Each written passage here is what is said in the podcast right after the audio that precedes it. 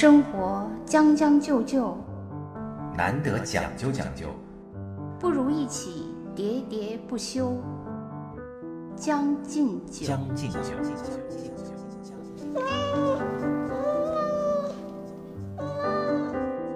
呃，欢迎大家又来收听我们新一期的《将进酒》，还是将进酒啊？哎，对，为了这个事儿啊，嗯我还专门去请教了我两个现在还在北大中文系任教的同学和师兄。嗯这两个人呢，一个人特别笃定的跟我说必须念腔，嗯然后我就是弱弱的提出了一些争辩，他就不再理我了。嗯然后我又去找我的师兄，我师兄还是挺那个，就是耐心的在给我解释这个嘛。然后我就跟他提出的我的抗辩的理由，是因为呃，我查了一些，就是一个是说，呃，唐代的时候是没有枪这个读音的，嗯呃，这个读音呢，就是到明清以后才产生的。我看有的文章是这样说的，而且呃，我还就是搬出了那种所谓那个大家的说法嘛，就是叶嘉莹先生啊，对他就是说应该读江嘛。然后我就去拿这两条去抗辩我师兄，然后我师兄就说呢，呃，他读腔主要是请或愿，就是这个意思嘛，邀请那个这个意思。他说那个我就说明清才有这个音，他对我的解释就是说，呃。这个所谓的旧读和现在的这些俗读，这种两派的争议是一直都有的。嗯但是呢，那个大多数现在呢，就是还是虽然说它是个明清音，但现在很多最后定的那个音还是都是从了一些明清的读法，所以就是呃。它偏向于读读腔腔，对，但是他我就我又还是最后做最后垂死挣扎嘛。我嗯说，那我们读江是不是也可以说得过去。呃对，因为主要是我们的其中一个 主播是江山，对，而且我们这个还有一个意思，就是说要将就和讲究嘛。对对如果是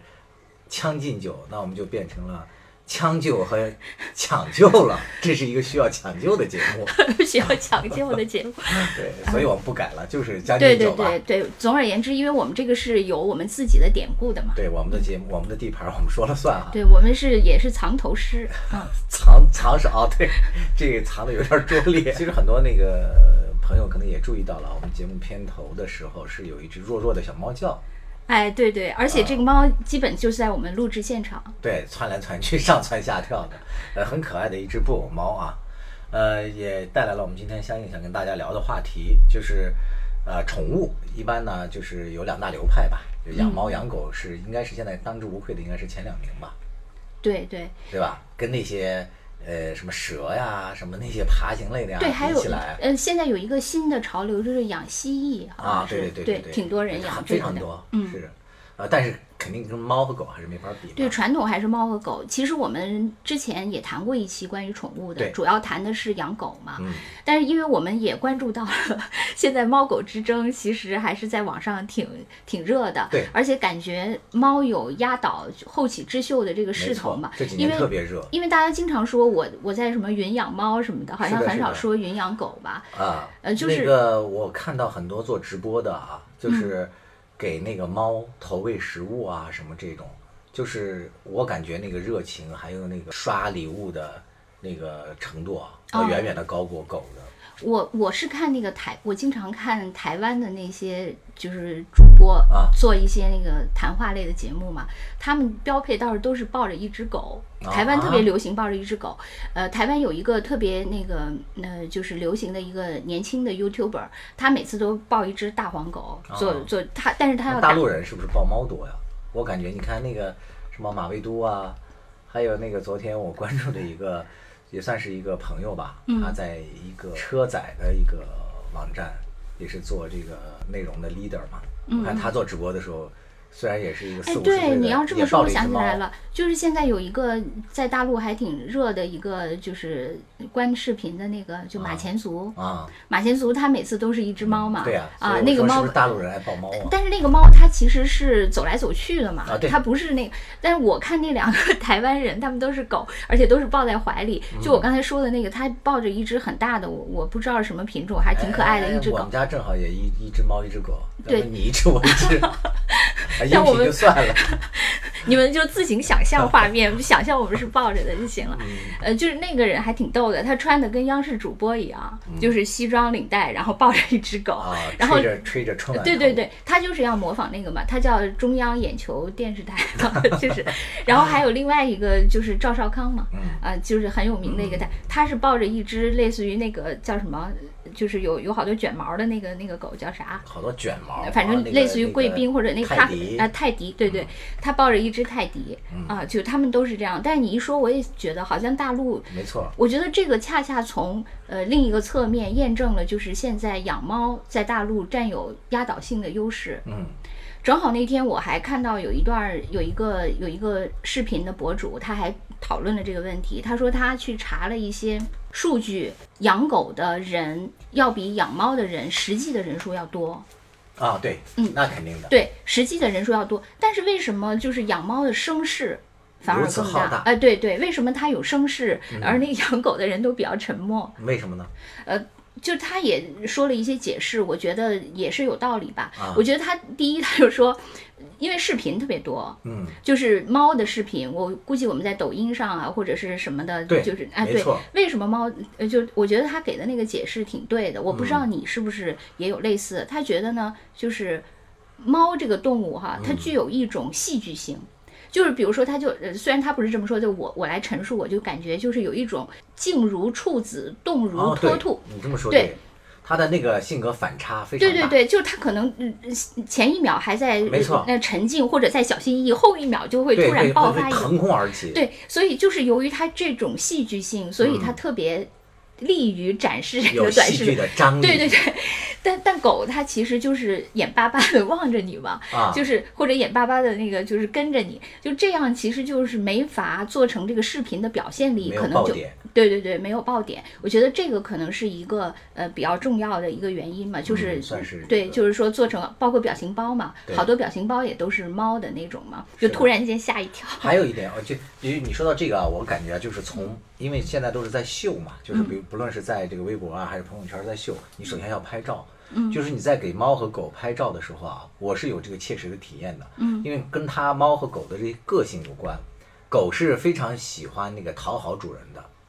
猫不是，或者说猫讨好主人的这个习惯不一样，比如说猫。那个狗，如果你在它发现你在拍它，它第一个反应是要迎到你跟前来，来舔你，或者是来来怎么，就是来那个蹭你啊，怎么样？这样你就没法拍，都没有没有办法保持一个这个高冷的距离。对，拍摄距离。但猫就无所谓，猫你拍你的，我该怎么睡该怎么样，就嗯。根本上眼里就没有你这个人，啊，就是它比较好拍对，比较容易拍，啊，它是而且它嗯往往是静态的没错，啊，但是呃，另外就是那个还有一个原因就是他们认为就是猫长得特别像婴儿、嗯，对。啊，就是好哎像更啊、就是更上镜嘛，啊，哎，我注意看过啊，就是因为我猫和狗都养嘛，然后家里也经常来朋友啊，也逗猫逗狗的都有。嗯，我发现就是大部分人在逗狗的时候啊，就直接就是吆喝一声啊，就我家这个狗不就叫葫芦嘛，嗯葫芦，就是像那个对一个小那个小兄弟一样把它叫过来了，然后一顿蹂躏。但叫猫呢，基本上所有的人就像见到婴儿一样，它的声音会变，你懂吗？就是哦大部分人见到小孩就 哎 baby，你走吧？就啊小可爱，然后一下把自己给对，矮化一下子就矮化了，啊然后抱猫也是啊，佩奇，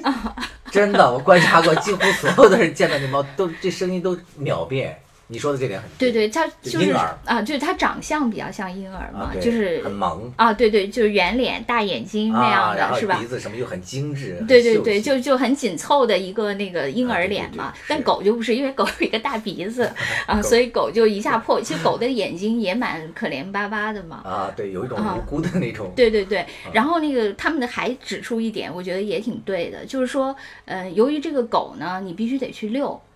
啊，对，就是你遛的花在话，它身上的时间很多，不是他的意思，就是说你遛的话呢，你就一定会跟其他的狗主人或者是邻居们有交流，嗯。就是你释放了你想分享和秀的这个欲望，但是有了别的对对但猫你就你、啊你没法带出对。对，所以你只能通过网络，就是朋友圈把它给秀出去，嗯。所以呢，它才会显得比较那个。啊，对，还真是。Hello, liebe Freunde, wenn das Leben dir 100 Gründe zum Weinen gibt, zeig, dass du 1000 Gründe zum Lachen hast. 当生活给了你一百个伤心的原因，你就还他一千个微笑的理由。我亲爱的朋友，你好，我是你的德语主播殷帆。有人说德国人是全球最讲究的民族，可是在我看来，不管是讲究还是将就，只有适合自己的才能天长地久。欢迎收听我的老朋友江山和兔子为您带来的生活脱口秀《将进酒》。是因为我家这个呃猫和狗差不多同时来的嘛，嗯呃，这个狗是收留的一个流浪狗，大概两个月左右后，这个猫来了。自从猫来了之后，有一次我就这个有朋友在我朋友圈上留言啊，说那个狗呢，大概对猫因为我也发现你的对朋友圈来了以后狗就消失了。呃，我觉得好像前面那几个更更对我来讲啊啊，可能就是呃呃猫比较容易呃容易拍摄啊拍摄，然后它比较可爱和萌，嗯。就很很容易的激发你的那种。你看大家本身也爱秀孩子嘛，可是实际上呢，我我我我来你家接触了啊这个猫和这个狗，其实从我来说，我更喜欢这个狗，啊因为它更贴近我嘛。啊，对，就就从感情上来说，就可能感情和秀是两个层面的东西。对，就是呃当然也有人说，就是实际上就是说养狗，就是为什么猫又兴起了，实际上也是因为养狗的成本很高嘛对，养养那个猫的成本低，就是这个成本是指就是说是不不仅是花钱呃，对，不仅是花钱，就是因为你首先你要遛狗嘛，对，就时间成本。对，你要遛那个猫就不用遛了嘛。还有一个就是这个猫和狗对人的这个交互也不一样，对，就是需因为求不一样对，，因为你要养一个狗，你真的要去陪伴它。是的，我我有一个朋友，他养了一个狗，然后他有一次出差，我们俩那个在在我所在的城市见面，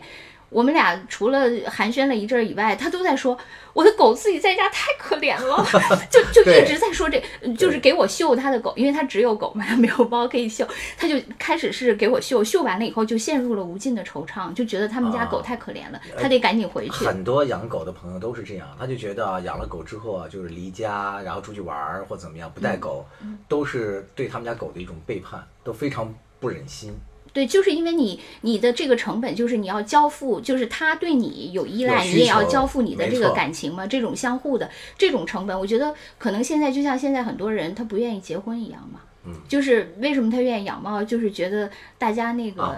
叫什么？道理差不多。对对对，就是一旦出差也一别两宽，是吧？就是这种。对啊，你看这次这个疫情是吧？你看嗯武汉当时有很多这个猫和狗，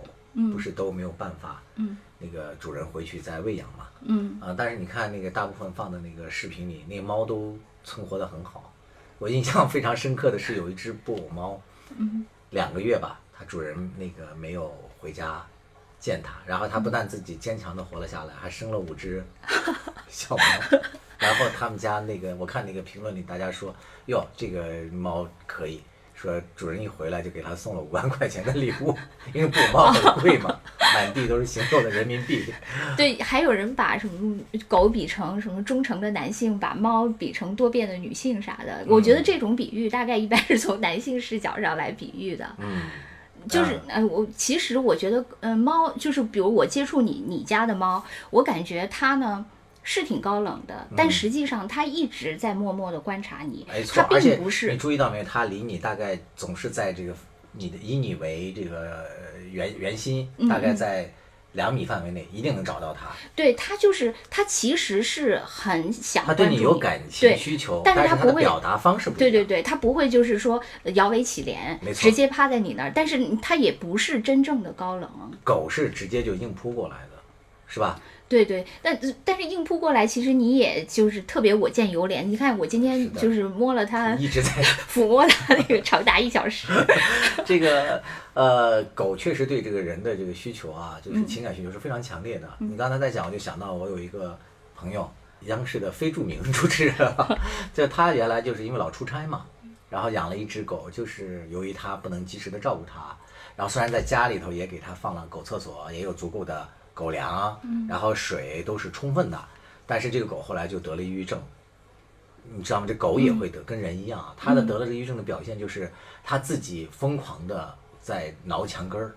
就是整个爪子都挠出血，就是躁郁症嘛，那啊，就非常的那个惨啊。后来那个我这个同事真是给吓坏了，这狗也是一个挺好的一个品种，就赶紧就是送人了。然后别人那个呃收养了它之后，也是花了不少时间才治愈好了他的这个抑郁症，就最好还是陪伴嘛。啊，所以就是有，就真的，我觉得你越说，我越觉得，就像有人不愿意走走进婚姻，因为不愿意承承担相应的付出嘛，的就是大家那个，对呀、啊你你既然要成为一个人的丈夫或者一个人的妻子，你肯定要付出是吧？对另外一半儿的守望啊、陪伴啊，对，其实你一想起来，就是一个狗在家里眼眼巴巴的等着你，确实还是对啊，就你那同事说的嘛，他在外面玩儿，想到他的狗在家里，就那么缩在那么几十平米的屋里，然后现在而且网上有很多视频，你知道吧？就是通过走了之后，在家里监控拍到的那个狗，就基本上从你出门的那一瞬间，就开始趴在门口等你了，八个小时、十个小时。哎，你说这个狗，就比如说它换主人以后，那它这个忠诚度转换呃会有问题吗？怎么个转换法？嗯就是，呃，我上一只其实收养那个狗，就是我同事算是遗弃的，嗯，就上一只啊，就是已经寿终正寝，已经去那个狗星了，嗯汪星汪星了，嗯，它其实就是因为上一个主人是当时家里头有两只狗，就第一只狗是一只小母狗嘛。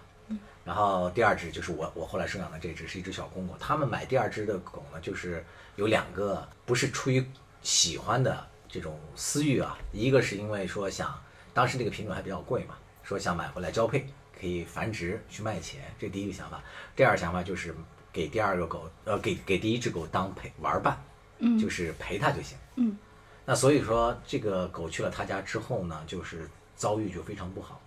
就是他们家经常出现的一幕场景，就是我家我后来收养的这只狗，它叫乌拉嘛，乌拉就被关在笼子里，然后前一只狗跟着那个女主人在床上睡觉，然后吃的也比它好，各方面都比较好，所以第一只狗就出现了一种情况，就是它控制不住那个小便，就当有人想要试图抱起它来时，嗯它就会随时就就就滴尿，所以他们家人就非常不喜欢它，后来就要把它给抛弃了嘛。就在这种情况下，这只狗跟我就一见如故，就在旁，哦然后因为它对第一个主人其实是没有归属感的，它是没有任何归属。它到我家来的第二天，嗯我带它出去那个遛弯儿嘛。它因为长期在他们家原家就是关在笼子里，是不出去遛的。嗯然后我我带它在我们小区里遛的时候，来了几个人跟我说话嘛。当时那个狗就紧张的在我的那个裤腿上嗯就撒了一泡尿，他说我要占有你，嗯你不可以。你看他就能紧张到这个程度。嗯但是他的这个在屋里小便的这个习惯啊，迅速的就好了。啊，倒是也不是都尿在我我裤子上了，就是他只在外面这个大小便嗯嗯，然后同时就是他对我的那个忠诚度迅速就转化过来了，他是能够感受到谁对他好的，就出现了戏剧性的一面，就是他原来的那个主人夫妻俩就到我家来看嘛，嗯，然后那个狗见到他俩之后，迅速的就躲到了厕所里，哦，他其实还是记得他们的，记得他们，完全记得，嗯嗯嗯就是迅速躲到厕所里，嗯。然后他们家那个主人就叫他说乌拉咱们走，他就坚决不走，就往后挪，嗯坐在地上往后挪。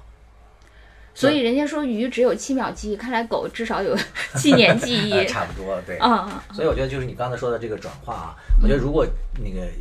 第一个主人能够给予他，就是也不是说足够多的吧，嗯。就是一个最起码的一个基于准线之上的关怀的话，这狗都不会忘记它的主人。哎，其实要这么说，我觉得就好像说那个呃咱们以前说过的打游戏和真实的人生一样，就是说你真实的人生你付出不一定有回报，但打游戏以后，你只要是花上时间，一定能一定能有一定升级嘛。是的，呃，我觉得狗也是，就是你比如说，你要是真的谈恋爱结婚，很多人在那个里面付出了很多，但是也啊收获了很多伤心嘛。但是你要是狗，就是，所以我觉得这可能也是很多人愿意养宠物的一个原因嘛。嗯，对，就你你刚才提到好几次的那个忠诚，是的，你是一个特别容易为忠诚感动的没错，这其实也就是带出来了那个大家都这个特别爱争辩的一个、一个话题，就是养猫和养狗到底是看中了什么，就是最看重什么，所以才选择了养猫和养狗，嗯嗯，对吧？这两个还是有区别的。你觉得你是最看重忠诚？我是最看重忠诚。你看，非常有意思的是，我在那个大学毕业的时候，当时我们那个心理学的老师让我们做了一道什么什么测试题吧，嗯。我记不清那个题是什么了，反正就最后测出出来测试出来的结果，就是我自己的自我人格其实是就用动物比喻的话，嗯嗯。是一只狗，嗯，就是我我我是最看重忠诚的，你觉得这种忠诚是指什么？就是是指，比如说，呃呃，对朋友呃或者对工作或者对家庭的尽职尽责，还是指指什么呢？就是定义是什么？你的忠诚？呃，就是你刚才说的是一个那个形式层面的，就是我从一而终，嗯嗯我一直陪伴着你嘛。嗯我的那个还有一个就是精神层面的一点啊，就是在于我视你为唯一，排他的，就是我把你当我的主人的话，嗯那你就是我唯一的主人，是这种忠诚。其实我就是你，就是我对忠诚的理解，就是我刚才跟你说的那个。其实我对忠诚的理解就是责任。嗯，哎，对，其实跟这个也有关系，嗯就是我视你为我的唯一，就相当于，呃，义务吧，啊，也也可以说是责任。我觉得就是一个责任，所以你跟我说那个忠诚，就是说你会被忠诚所，就你自己也是这样，而且你会被他感动。嗯但是我觉得我就是一个，就是由于我把它，我把忠诚等同于责任，所以我就是一个特别，因为我想尽责，因此我特别害怕的人。啊，嗯，所以我妈对我的评价是叫任劳不任怨任。劳不啊，对，任劳不任怨。她说我任这这也是我刚才想跟你说的，就是呃，忠诚和责任的稍微一点的那个区别，就是责任可能更多的是呃任劳，但是忠诚呢，还有一种心甘情愿的任怨，对。我我妈就说我任劳不任怨，就比如说我呃就是任何事情，就是从家庭的事情到工作的事情，其实我都挺任劳的。就是一旦被赋予一个责任，嗯就一定会去执行我一定会，但但是是在这个一定不会停止抱怨。对我就是一直，因为这个是我的那个一，就是因为哎太想完成。你你这点我非常熟啊，就是你原来咱们做同事的时候，大家都对你有这种那个对印象啊，就是干活干得非常漂亮。但是呢，就是一直给大家的一个印象就是坐在那里一边敲字嘴里一边在吐，要么就是眼含热泪。对，我觉得我还有一个问题，就是说，由于我已经很尽责了，嗯就其实这个是我觉得尽责的那个。其实是意味着自己给自己以压力嘛，就是自己逼自己，所以这个时候如果别人再给你压迫，啊，你就会明白很容易爆发。爆发。对，因为就是我已经给自己，对对对，我已就就当然他并不知道我已经给自己，但我知道我自己，因为其实这个就是大家原来说过嘛，你就是你是一个那个好学生心态。嗯，对，对就是这个任务，别人一一旦给予你之后，你就已经觉得这是我的责任了，我一定要去完成它，不论你自己是不是呃特别的心甘情愿啊，就是先就，但是大家会觉得你的这个呃情绪方面会表达的还比较，就是你刚才讲的，嗯。其实你已经很那个呃，在自律，在那个积极的去干这件事儿了。但是在别人看起来呢，他稍微有点担心。其实那种担心也不是说针对你，可能对所有的人都会有有所那个什么，但是你就会受不了对，所以说你比如说像你说忠诚会给你感动，忠诚真的只会给我压力，啊。就是因为我其实我也是信奉忠诚的嘛，嗯但是因为我要 履行忠诚，就是那个一一首忠诚的赞歌，就 一首忠忠诚的赞歌给你感动，但是就是给我以，因为我就是要使命必达嘛，嗯所以我就有时候反而是觉得是一种负累嘛，有时嗯候就会觉得是，哎，那你会不会这样啊？就是在你选择对什么忠诚的时候，做点文章呢？我并不是对所有的事情、所有的人，我都要忠诚啊。我看中的，我我觉得我不是，我就这嗯点，我就我为什么会有这么大的责任和压力，就是因为我多次说的，我其实是一个任务驱动型的，就是很多东西都是嗯你觉得就是别人给你说了之后，就已经是对对必须要对对，去做比如说在工作中，在生活中，比如说呃，对对父母的责任，对家庭的责任，这个就是因为他已经是，比如那你说咱们的区别是不是你就是所谓的愚忠？我和我说的忠诚还不是一回事儿。我是脑残中是脑？残忠，有可能哦。无论天涯海角，处处都有烦恼，将就还是讲究，都能天荒地老。không gì giá trị hơn hôm nay, bạn không thể sống lại ngày hôm qua, và ngày mai vẫn còn ngoài tầm với.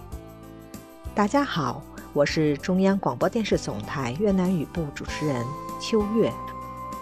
欢迎收听我的好朋友江山和兔子为您带来的生活脱口秀节目《将进酒》。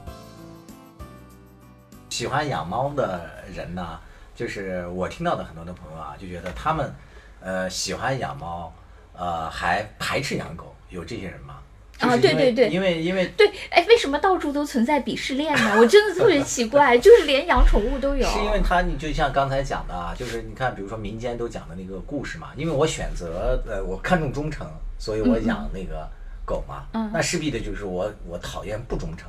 嗯对吧？那不忠诚就是这个民间老爱讲的一个故事，就是呃怎么说呢？就是猫是奸臣。狗是忠臣，你听过这个这个说法吗？就是说，如果家里头有变故了，嗯就是穷的吃不上饭了，嗯狗是不会离家出走，但是猫会，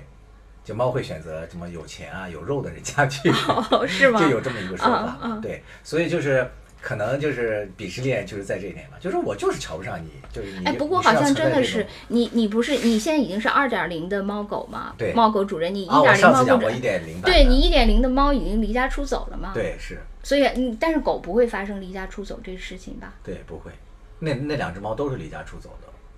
就一点零版，一点零版的那个，嗯就是我养那个狗叫乌拉的同时，还收养了 一只流浪猫，然后那流浪猫又给我生了一窝小猫，然后我就留了一只跟它做那个陪伴嘛。嗯他们俩先后吗先后走了。那只大猫，我觉得有可能是因为它那个后来年龄大了，大概十岁了吧，嗯它可能身体生病了，然后有一次这个开门扔垃圾，它就溜出去了，没回来。然后第二只猫是因为那个狗来了，它看到那个狗之后，它非常的那个接受不了，然后哦也是离家出走了。啊，是吗跟这？个有关系，哎，其实我我觉得我我我其实也想问你，就是说我我觉得你家现在两只猫狗其实相处很和谐嘛？相处很和谐啊，我也不知道是觉得主要是因为我有经验了，就是从第一版吸收了那个经验。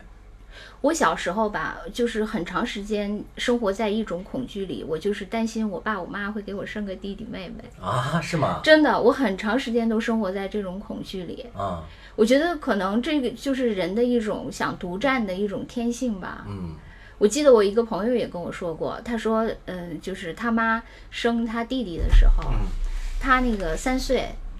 然后当时他生他弟，他妈妈生他弟弟的时候，他气的一个礼拜没跟他妈说话。你说一个三岁的小孩儿，嗯我我小的时候，我觉得我可能一直到就是上小学之前都有这种恐惧，我特别怕有一个弟弟妹妹。嗯，所以我我就是说，你怎么能让两个猫和狗能和谐的互相不排斥呢？其实严格意义上来说，我这只猫就是这只布偶猫，不能算是我自己的猫，是因为这个我外甥他的一个朋友就送给他的嘛。嗯然后那个我外甥其实可能一开始也没有想养这只猫，但他后来听说这只猫价值不菲，一万多块钱一只之后，就迅速决定要收 养了。但是由于他现在可能那个刚在那个北京工作嘛，嗯就是那个条件还不太好，就我家可能相对的环境好一些，就决定要把这个猫在我家就养嘛。但是我一开始是反对的，但后来迫于亲情只好养了。但在这养的过程呢，也就爱上它了，真的就是像一个小孩儿一样嘛，它对你也也是有依恋的，你就喜欢上了。呃，呃就是说到我我的这个经验，就是也是我这个外甥，他是一个理工男嘛，在那个。呃，我一开始跟提了一些理由，我说我怕他来了之后这只狗受不了，然后我外甥就迅速的那个上网搜了一下，家里如果有一只狗，再来一只猫怎么办？嗯，然后其中很重要的一个呃做法就是你要让这只狗感受不到任何变化，你对它的好没有任何的嗯减少，所以我就非常注意这点。比如说那个猫来了的那个第一个场景，就是我外甥抱着那只猫，然后我就牢牢抱着我的狗，然后让他们两个这样，就是相相相互相那个试探嘛。嗯，外交对等。对，外交对的。还有一点，可能我觉得有特殊一点的原因，就是因为我家这狗本身是收养的流浪狗嘛，它当时来了两个月的时候，这只猫来的，它本身觉得那个自己也是。外来的嘛，就咱俩，他觉得这只猫说不定也是在外面吃过苦、流浪的，就咱俩一起就两个新移民嘛啊。啊，是的，对他俩真的是迅速就打成了一片，就是就是这只猫就是一度就是变成了这只狗带大的，因为这个猫来的狗来的时候就是骨龄测什么已经一岁多了嘛，但是猫才两个月，很小。嗯。啊，然后他俩一起那个带大的一个结果就是这个猫的行为就是具有鲜明的狗的动作，哦，狗化了 是对吧？狗化了，它都到了半岁，它打架的时候，它都不会用爪子打，嗯它就像那个狗一样张大了嘴。那个狗一下子能把它这个猫的头含到口里，它也试图去含，但是你知道它那个可能含人家一个爪子差不多。不是，你知道我凡是碰到那个二胎或者三胎的那个父母，我其实什么都不关心，我就问他，我说 我说大师不是我？我说爱有差等吗？我我真的我从来都是问问这个问题。我说你们对不同的孩子爱真的是完全一样的吗？嗯什么都是十指连心啊，什么什么都是啥啥啥掉下来的肉啊什么的。对，然后我其实每次我都我都只对这一个，特别坏。不是因为我真的因为我自己是一个独生女嘛，我没有这个你是在求真，想要那个一个真理的答案吗？是你这个灵魂的来自灵魂深处的逼问，可能要会让家长很多父母都分裂了。很多父母是不愿意面对这个问题的。当然了，但我也碰到一些真诚的父母。直接说，那肯定不一样啊。对，因为他们觉得就是说，在这个这个养育的过程中嘛，其实还是有一种就是性格上的贴合呀一种那个成长中的缘分呐对，其实还是有这个，因此其实还是会有所偏爱的嘛。所以你觉得你跟这个猫狗有有偏爱吗？呃，有大家长心态，我嗯就是试图站在一个公平的角度。我们这个猫和狗来的时候，它俩打架嘛，也就是头半年，嗯基本上我们都是大喝一声那个呼噜，因为那个呼噜经常把那个猫的胡子给它拔掉嘛，然后那猫就惨叫嘛，一惨叫我们就会那猫为什么不去反拔狗的毛呢？它那时候小啊，啊所以我还留了一些照片儿。我们家这个猫就小时候是没有胡子的一只猫，就非常丑。但是后来随着这个猫逐渐的长大了，它就有反抗能力了嘛。它的那个爪子是它的利器啊，它有时候控制不住。会把那个狗挠的，就是一声惨叫，然后我们家又开始喊 佩奇，所以你看现在喊的更多的是佩奇，所以你从情感上还真的，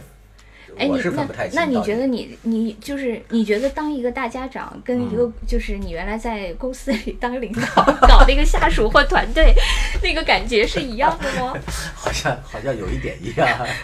因为我我觉得这些我真的我经常傻傻分不清，嗯。就包括本质上可能还真的有一点相似的。对我我其实我真的经常傻傻分不清，我其实还经常可惜我原来的那些员工没有他们这么好糊弄，你说是吧？对但是我被他们在那个，所以嘛，就是有有有几个等级嘛，就是说，如果说整个是一个大游戏，初级游戏就是真的那个电子游戏嘛，嗯然后中级游戏就是养宠物的这个游戏，然后啊实战游戏就就是在公司里，对，可能更大的游戏就是治理国。家，这段完了，节目完了。哎，真的，我我其实常常想这个问题，就比如说，包括我觉得那个，养猫的人很多瞧不起这个养狗的，嗯是因为他们觉得狗是，就是我我是从正面来看，或者说一个角度来看，觉得它是忠诚。但是有些养猫人是觉得这个狗是嗯愚忠。愚忠，还有嗯。就是奴颜卑膝，就是很下贱嘛，就是嗯。靠嗯出卖尊严来那个求得一个呃 喜别人的喜爱，他们真是这样看的。嗯嗯，你你对吧？他猫多高冷啊，永远都是我坐在那儿，都是你来亲我、不是有有那么一个动物的心态嘛？就是讲，就是你同样的去喂一个猫和一个狗，那个狗就趴在地下，就是哎呀，就是那个感恩戴德的说，嗯嗯，这个人太好了，说简直像上帝一样对我这么好。但是猫就会想，这个人对我这么好，难道我是上帝吗？但是但是你不觉得这件事情很吊诡吗？嗯就是它很吊诡，就在于就是说，你你你狗的时候，你养狗的时候，其实你是一种主人感嘛，就有一个人对你有依恋嘛，呃，不是有一个人，有一个狗对你有一个有一个生命对你有依恋。可是你养猫的时候，就是大家经常是自封为什么铲屎官啊，或者是什么猫奴啊什么的这些，那为什么人就你喜欢的是一个因为猫有独立高冷，结果在这个你跟猫的关系中，你反而自轻自贱为一个铲屎官，一个那个奴隶，就那嗯那可能就是两种心态嘛。就是喜欢做对有人喜 master，对有人喜就 S M 叫我主人 对吧？有人好像就是说，其实养狗的人反而是一个喜欢做那个 S 的嘛，养猫的人反而我因为想做大 M，那像我这样都养的怎么办？对呀、所以你是 S 还是 M 心态呢？我是 S 点 M。不是斜杠青年。斜杠青年